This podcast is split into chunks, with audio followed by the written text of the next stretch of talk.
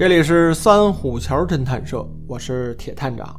今天呀，来和大家聊一部由大卫·芬奇导演的影片，叫做《消失的爱人》。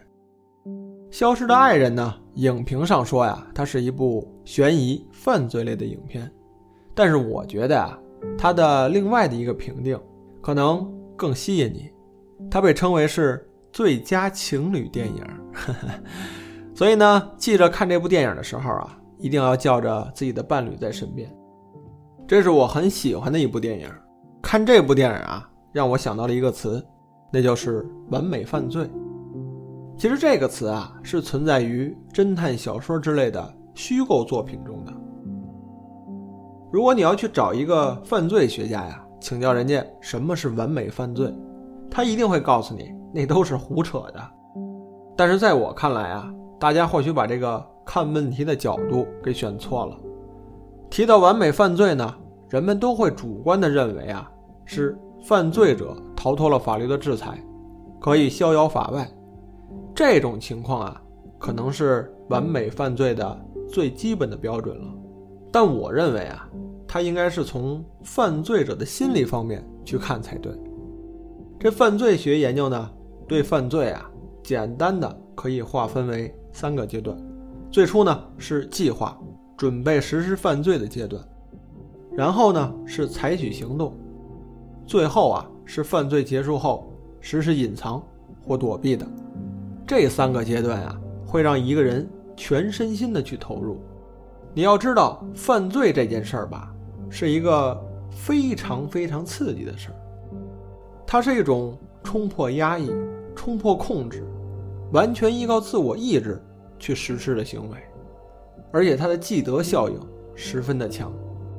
如果成功，那可能就是一夜暴富；还有那种就是要解心头恨、拔剑斩仇人的快感。那如果失败了，很可能啊，就是蹲几十年的苦牢，或者干脆啊，就是把自己的命给玩没了。所以，任何人在实施预谋犯罪的时候啊，都会十分的投入的，他会去考虑接下来要干什么。那犯罪行为完成后呢，犯罪者呀会依据之前的计划与实施的结果呢进行一个对比，这就完成了一次自我评估。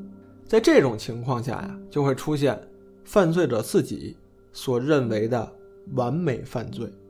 那当然啊，这都是我个人的一个看法。那这部《消失的爱人》呢，犯罪者啊是一个绝对自信的人，而且非常的聪明。也就是因为这些特质吧，他才有极强的犯罪欲望，既是在挑战那些办案的警探，也是在实现一个自我挑战的过程。你看过整部电影之后啊，就能知道，如果站在犯罪者的角度去思考的话，那这个电影中讲述的案子就是个完美犯罪。另外一点啊，我最初对这部电影感兴趣啊，是因为他的导演大卫·芬奇。如果你也是对外国人的人名不怎么感冒的话呀，那我跟您说说他拍的几部电影，您一定能想起来。在这个1992年的时候，大卫·芬奇。独立执导了个人的首部电影，叫做《异形三》。一九九五年，凭借犯罪电影《七宗罪》，入围了第二十二届土星奖最佳导演奖。在二零零七年啊，拍了悬疑犯罪电影《十二宫》。再往后啊，就是咱们之前介绍的《龙纹身的女孩》。在二零一四年的时候啊，他拍了我们即将要聊的这部电影《消失的爱人》。纵观他所有的影片，偶尔呢会有一两部科幻片，大多数啊他拍的电影都是讲犯罪的，而且都是那种变态杀手的故事，像什么《七宗罪》《龙纹身的女孩》，这些故事啊都是围绕着一个连环杀手展开的，包括我们即将说的这个《消失的爱人》，他也是。大卫·芬奇呢在采访中啊自己也说过。他成长在上个世纪的六七十年代，而那个时候啊，也是美国连环杀手爆发的一个阶段。这对当时的社会啊，都产生了很大的影响，成为那个时代孩子们的童年阴影。这些影响啊，对大卫芬奇也产生了效果，并让他产生了浓厚的兴趣。反正咱们呀是不知道人家美国这个兴趣点是怎么培养的，但是这个兴趣爱好吧，还真的挺另类。咱们继续往下说啊，他自己啊就经过一番调查研究，他发现呀，这很多的连环杀手，其实啊都仅仅是一个非常可悲的被生活压抑的人，而这些办案的警探们，他们对于真相的执着，甚至说是一种渴求。也扭曲了他们的生命，就是这种矛盾，使大卫芬奇认为啊，人们的常态是很难维持稳定存在的，而变态的情况啊才是经常发生的。或许说，变态才是一种持续的常态。想想这句话说的吧，似乎有点道理。您想想啊，自己有没有这个自说自话的情况发生？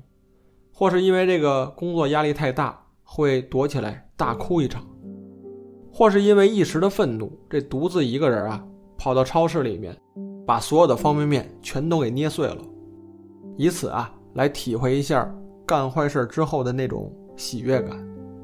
这难道不是一种常见的变态行为吗？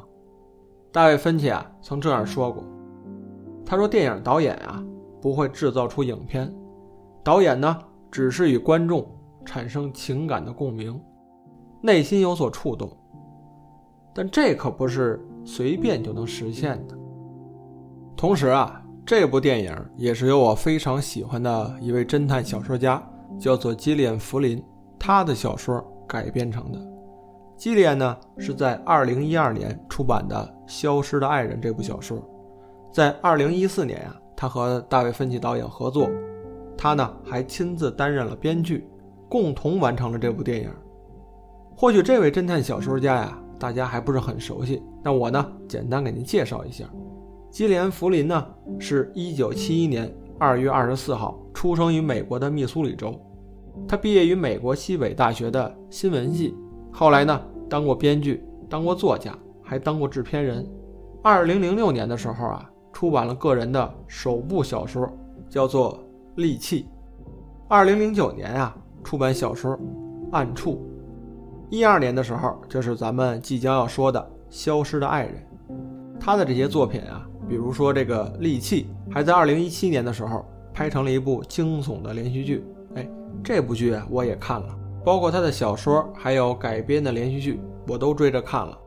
我给你一个最真实的感受啊，就是看完后啊，会有一种。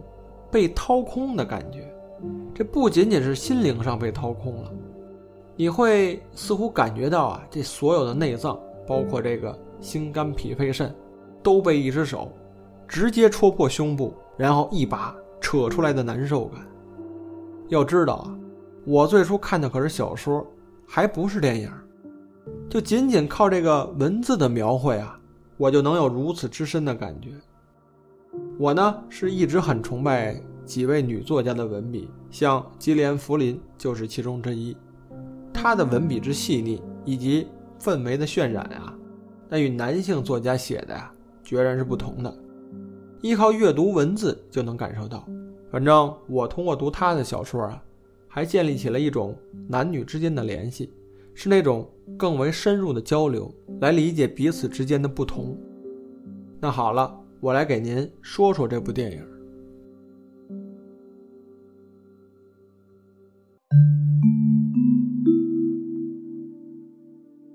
《消失的爱人》呀，是改编自基连·福林的同名小说，由大卫·芬奇导演执导的，本·阿弗莱特和罗莎曼德·派克等主演的悬疑惊悚电影。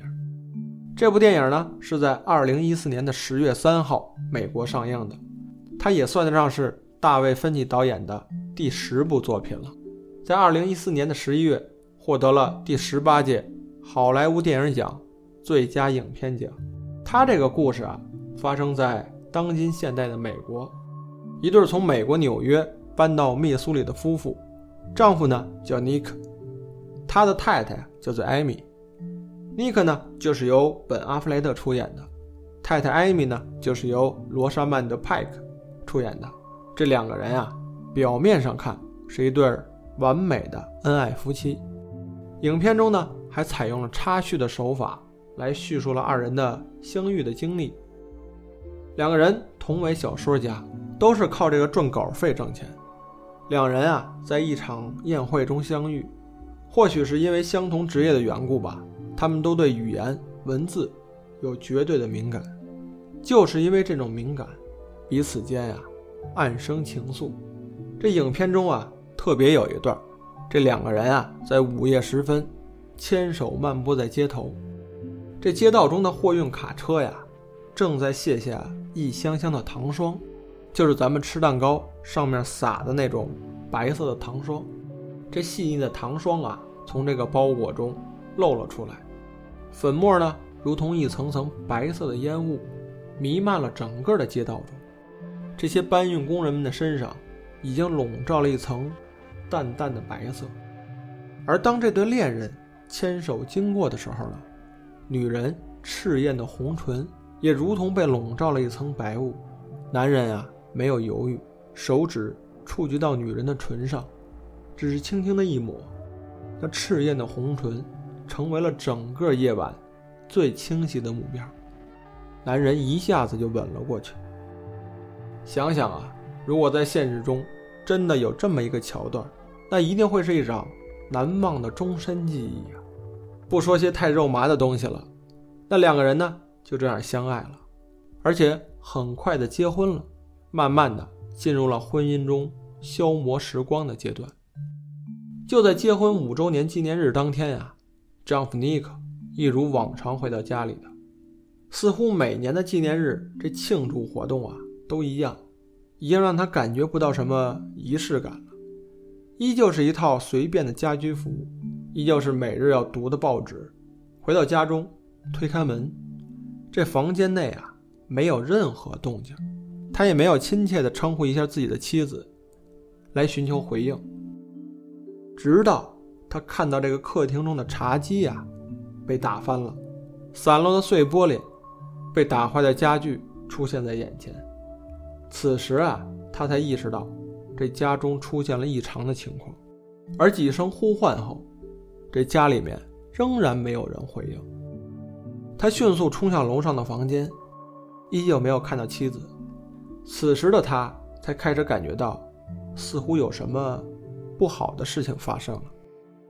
他拨打了报警电话，报案说自己的妻子失踪了。警方持续几天的调查呀，没有找到妻子任何的消息，而媒体争相报道，让丈夫尼克借助媒体的力量进行了一段深情的告白，他希望能得到一些妻子的消息。这一夜之间呀，他从人人羡慕的幸运的丈夫，变成了这镁光灯下无处可躲的可怜男人。当然啊，不光是媒体盯上他那么简单。调查妻子失踪案的警探呢，也盯上了他。毕竟这个失踪案之后啊，没有绑匪发来的消息，而现场啊又出现了多处被擦拭的痕迹，这就让警探产生了一个想法：这个丈夫会不会是报假警呢？会不会是他预谋先杀了自己的妻子，然后伪装了现场再报的警呢？使这个自己化身为一个受害者的形象，出现在公众面前。看来这个推理啊，似乎成立。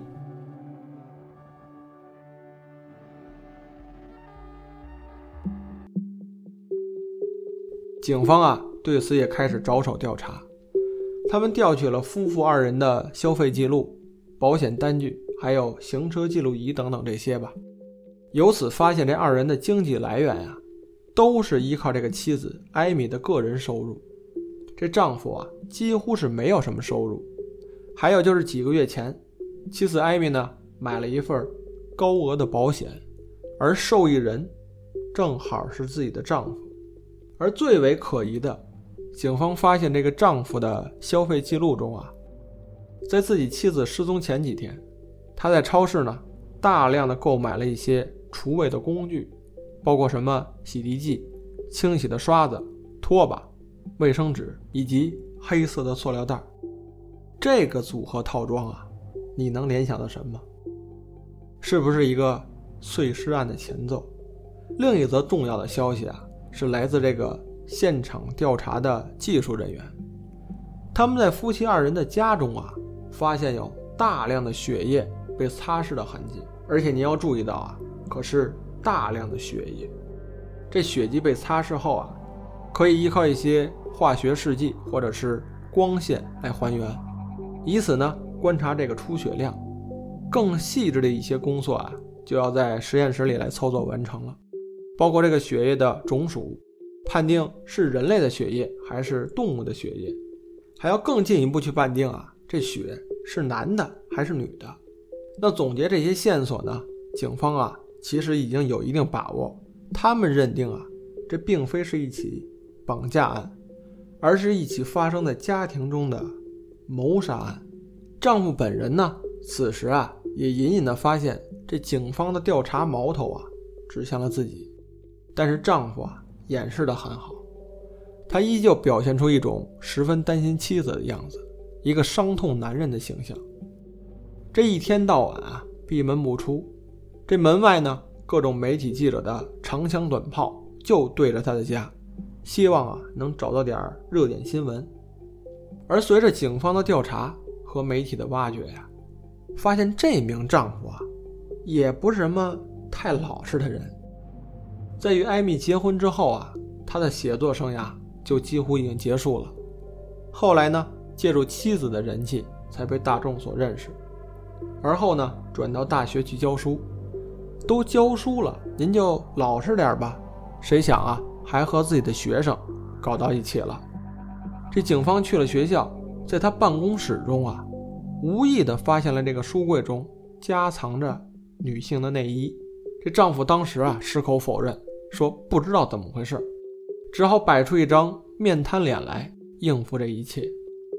而接下来发生的，算是彻底把丈夫的伪装一下子给戳破了。在一次社区发起的集会活动中啊，人们聚到了这个社区的小广场中，希望呢通过这个媒体以及更多的人来找寻失踪的妻子艾米。丈夫尼克呢当时还登上了讲台，发表了一段情真意切的演讲。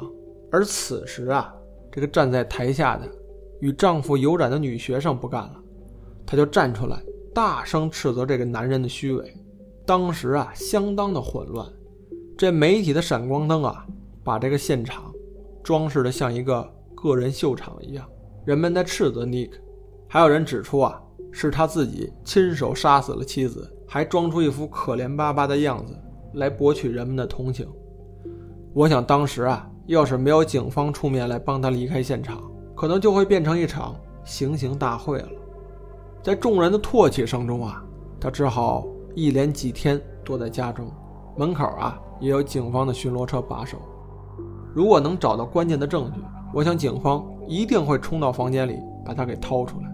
直到有一天，警方发现了妻子艾米的日记。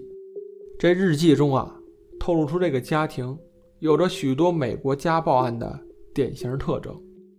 这字字啊，直指丈夫尼克是真凶。而此时的尼克。又曝光出一连串的谎言、骗局和不得体的行为，让他的处境啊雪上加霜。妻子艾米则被吹捧成媒体的新宠，大家都想知道他到底是死是活呢？饥渴的大众都在等着挖掘出事情的真相。但是，丈夫尼克真的是杀人犯吗？大卫·芬奇的作品啊不是很多。但是风格独树一帜，质量还很高。他对这个惊悚叙事的方法呀，有自己独特的技巧。某种程度上来说呢，他把黑色电影那种令人心悸不安，拓展到了令观众看完之后心痛的那种地步。他的电影啊，从来不会让观众看完之后轻松愉快的离开座位的。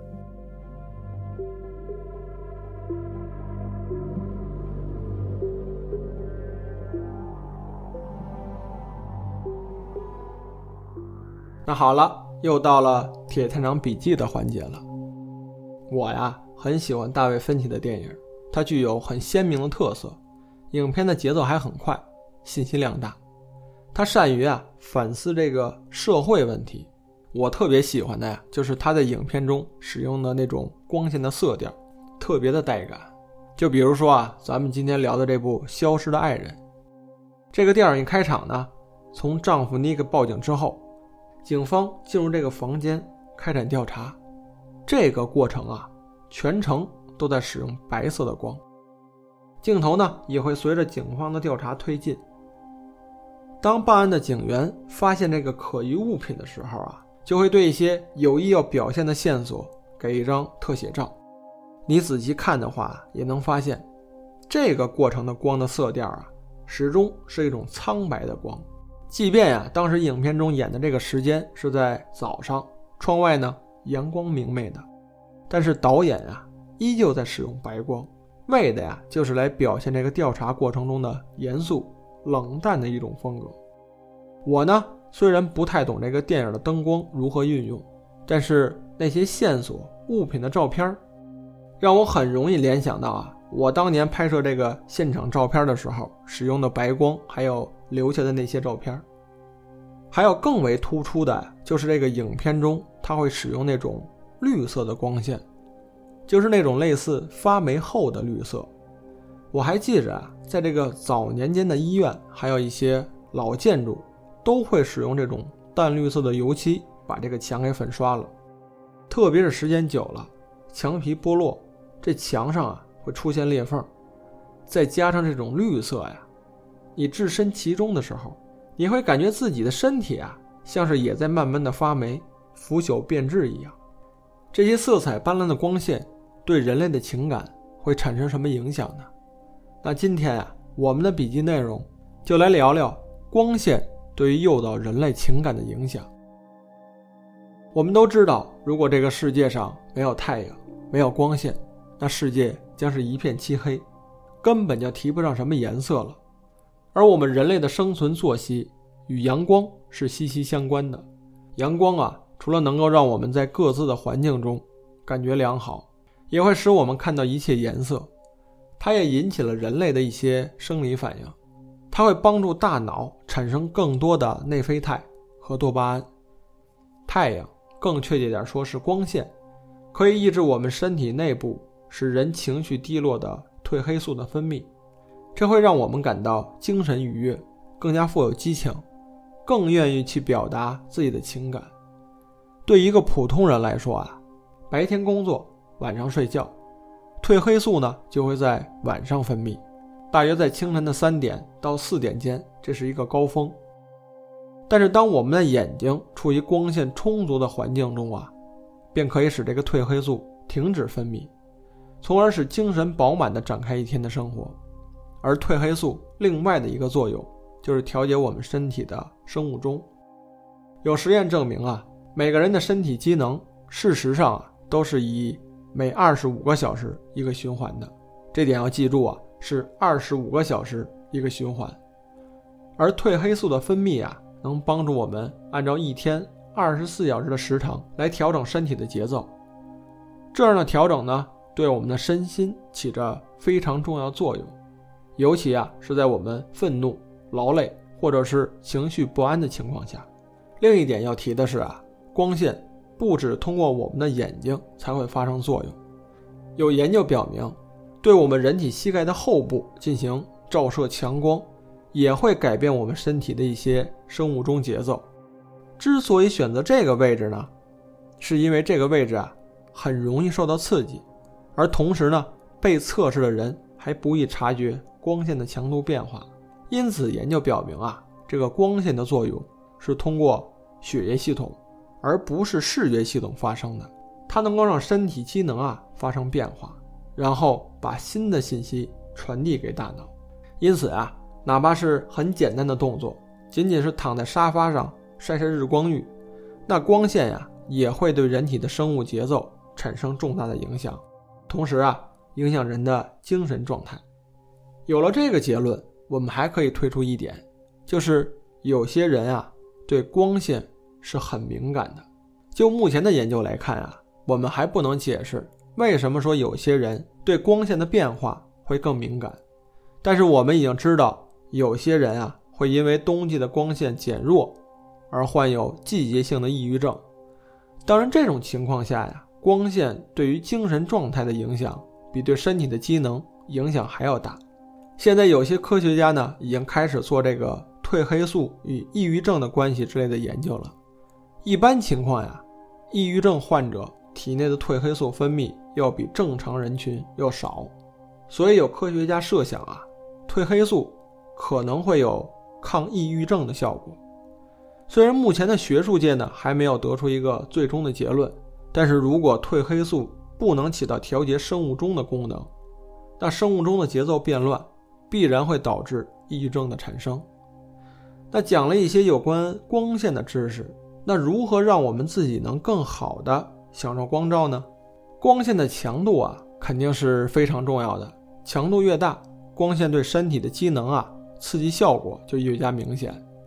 只有大强度的光线，才能让我们身体内部的节奏更和谐，各个部位的运作呢更有效。还有一个研究方向啊，就是光线的作用。它到底是长期的呢，还是暂时的？光线通过视觉系统产生的效果啊，立竿见影。哪怕你只是简单的眺望一下窗外，如果你能坚持几天就这样享受阳光的话，那么光线的作用也会持续很长时间。你的整个生物钟节奏啊，都会变得和谐。一般情况下，把一个人置于没有时间的环境下，身体机能的紊乱。大约要三周的时间才会表现出来。一些自然疗法的专家也注意到，如果阳光过亮，反而会使人体啊失去活力。所以，当你决定开始晒日光浴的时候，第一次暴晒啊，千万不要超过十分钟。然后在之后的十天里啊，可以每天陆续增加五分钟。每天在室外阳光中啊，步行的时间最好也不要超过一个小时。每天在室外阳光中步行的时间呀，最好也不要超过一个小时。最好的时间段呢，应该是早上十一点前，或者说下午四点之后，要尽量避开啊一天中阳光最强烈的时段。那以上这些呢，都是光线对于我们人类情感的一些调节作用，我给您总结出来了。话说呀，到目前为止啊，北京这儿的疫情算是过去了，赶上这个大好的天气呢，还是要多晒晒太阳。前几个月啊，一直猫在家里面，只能站在这个窗户前面啊望望天儿，真的太需要这个温暖的阳光来补充点能量了。也希望我的听众们，你们一切都好，记着多晒太阳。